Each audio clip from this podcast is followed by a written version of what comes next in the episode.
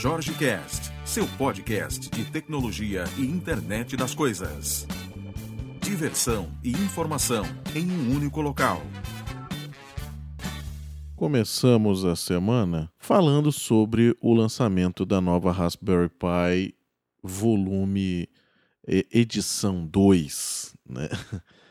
Essa nova placa vem com uma diferença muito boa para quem já trabalhou, para quem já viu, para quem já brincou com ela, sabe que algumas coisas emperrava no que no que era necessário velocidade de processamento, né? E agora ela vem com um chip com quatro núcleos de processamento. Essa é uma das, das novidades, né? Só tem mais outra novidade que é mais, mais o dobro de memória. Pô, parece simples, né? Não mudou nada. Tá igual. Não, não está. Isso, isso muda muita coisa, né? E uma das coisas que mudou, e que eu acho que por isso muita gente está falando, é que o novo Windows 10 vai rodar na plaquinha, né? O pessoal tá com uma integração Microsoft e a Foundation, né? Que tá aqui que faz o, o Raspberry Pi e estão já há algum tempo namorando e o negócio vai sair do papel. Ou seja, começamos realmente a falar de Windows entrando nesse mundo das, das plaquinhas de desenvolvimento, para esse mundo dos makers e tudo mais. Para quem já, já viu alguma coisa sobre isso, a Intel lançou o Galileu e lançou o Edson, né? Que são dois, são dois, são duas placas aí de desenvolvimento. O Edson, na verdade, é um é um uma plaquinha bem bem resumida, né? Que você consegue usando pouca energia e tudo mais fazer um monte de coisa, que você já conseguia brincar com Windows é, embarcado nesses caras, né? E coisas muito interessantes você consegue fazer. Uma das principais coisas que eu gosto muito de falar é a integração com linguagem .NET, né? Para quem já programa, para quem já fez alguma coisa, o pessoal pensa que isso não é um diferencial. Isso é um diferencial muito grande. Para quem já é da plataforma, isso muda muito. Isso ajuda muito, né? Agora, vale lembrar o seguinte, né? É C++. Então, assim, o pessoal que, que achou que nunca tinha codificado, ou que, pô, aprender .NET é fácil, então vou aprender para fazer isso aí, acho que não, tá? O, o buraco é um pouco mais embaixo. Aí, para a galera que quer, que quer entrar nesse mundo, né, você tem várias, várias opções. O próprio Arduino é uma delas, né? Você pode usar ele como uma plataforma de Arduino. Acho bobagem. Haja visto o poder de fogo que você tem na mão. Bom, mas não vamos falar de, de Intel hoje, né? Hoje o nosso, o nosso foco é em cima da do Raspberry Pi 2, né? Que está saindo agora. Já está à venda lá fora, mesmo valor, 35 dólares, né? Uma das coisas muito interessantes, form factor igual, tudo igual, bem, bem é, é, é parecido, tem algumas mudanças na placa de, de local de componente, mas que para quem está simplesmente utilizando a placa, diferença zero, tá? Não vai, não vai modificar nada seu projeto. Agora, uma coisa bacana, o GPIO continua da mesma forma, não houve nenhuma modificação. Então, aqueles pinos iniciais continuam com a compatibilidade ao primeiro modelo, né? Depois você tem o segundo modelo, que é o B+, né? A diferença entre o A e o B, para quem, quem for pesquisar aí na internet, é que o modelo A falando aí do, do A, né? Ele vem com os mesmos 40 pinos de, de GPIO. Né? Quando eu falo GPIO, para quem não, não sabe o que é, é um General Purpose In and Out Pins, né? que permite que a gente consiga desenvolver algum software e utilize essas entradas e saídas aí. Ou seja, o modelo A e o modelo B também têm as mesmas entradas e saídas. O que vai realmente diferir é a parte de memória, ele vem com 256, menos portas USB e não vem com Ethernet. Né? Então, você, para fazer comunicação, falando de internet das coisas, falando de casas inteligentes, falando de uma série de coisas, você vai precisar de uma, de uma parte de comunicação. Então, ou você vai para alguma plaquinha de RF, né? E aí pode encaixar alguma coisa e está fazendo isso, ou está utilizando algum dongle, algum, algum é, é, é, Wi-Fi ali na, na própria, no próprio Raspberry, né? Que aí você compra por fora e é, e é barato também. Ou Bluetooth, né? Também pode estar tá entrando na, na, na USB. Então, assim, surgimento dessa Raspberry Pi 2 não vem para dar aquela inovação no mercado, mas dá uma mexida, porque, primeiro, entra no Windows agora numa plataforma que tem um grupo, uma adesão muito grande. Então falaremos mais de Windows, né, dentro desses dessas plaquinhas de desenvolvimento. Então com isso vai crescer essa comunidade de IoT falando de desenvolvimento em cima de Windows, né? É, Para quem desenvolve IoT, eu acho que ficar preso a uma linguagem só é bobagem.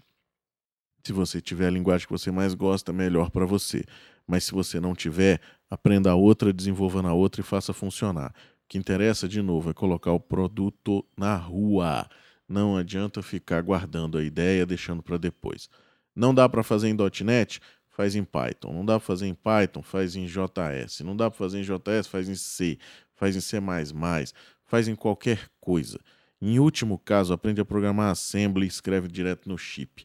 Então, essa seria a pior opção, vai levar muito tempo. Mas vamos ao, ao que interessa. Tem que sair, tem que andar, né? Então vamos aguardar. Ainda não tem para vender no Brasil, não achei. Procurei hoje, hoje cedo, logo que eu comecei a ver essa avalanche de gente falando. Eu disse, pô, deixa eu procurar logo para ver se no Brasil será o mesmo preço também, né? Porque às vezes a gente tem isso, né? O pessoal lança coisa pelo mesmo preço lá fora. Quando ele chega no Brasil, é, ele tem um custo Brasil um pouco maior. Haja visto aí algumas coisas, tipo petróleo, essas coisas, né? Que nós vamos contra a maré do mundo. Mas continuamos aqui, temos que, que continuar brigando para que a gente consiga fazer tecnologia. Por falar em, em, em coisas assim absurdas, né?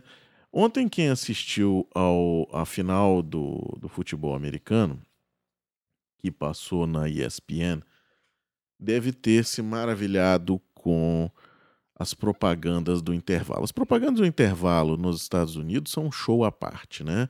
As pessoas. Uh, são, são minutos que valem muitos milhões de dólares, né? Então, assim, a gente fala de, de propagandas que tocam realmente, que emocionam realmente, né? Eu vou colocar algumas que eu achei muito bacanas aqui no post desse, desse podcast de hoje mas assim, eu, eu, eu tenho que falar de algumas coisas e aí trazer para esse mundo nosso de faça você mesmo, de maker, né? Que a primeira que eu acho é a do Doritos, cara. A do Doritos foi sensacional para mim. Eu não, eu não tinha visto antes essa propaganda, não sei se ela foi feita exclusivamente para o, o Super Bowl, mas o, o Doritos, o, o guri pede um Doritos pro, pro camarada, o camarada diz assim: só no dia que porcos voarem. Aí o cara prepara um plano muito parecido com Angry Birds, né? Quem já jogou Angry Birds vai, vai lembrar dos planos dos, dos porcos e tudo mais. E ele colocou um foguete na, na, no lombo do porco e botou o porco para voar e ganhou o pacote de Doritos. Pô, isso é sensacional. Enquanto isso, a gente assistia pela décima, trigésima vez a propaganda do Head and Shoulders aqui na, na ESPN. Filme dos Minions tematizado para o Super Bowl, ou seja, os caras tá, eles estavam lá assistindo um jogo, né? A Chevrolet lançando a Chevy Colorado 2015 e falando sobre a integração dentro da própria Chevy de um 4G com Wi-Fi para os integrantes do carro. Então, assim, sensacionais, né? A Coca-Cola o camarada dentro de um rec daquele que não pode entrar com comida, mas a galera entra, né? Porque tá ali a madrugada inteira resolvendo coisa.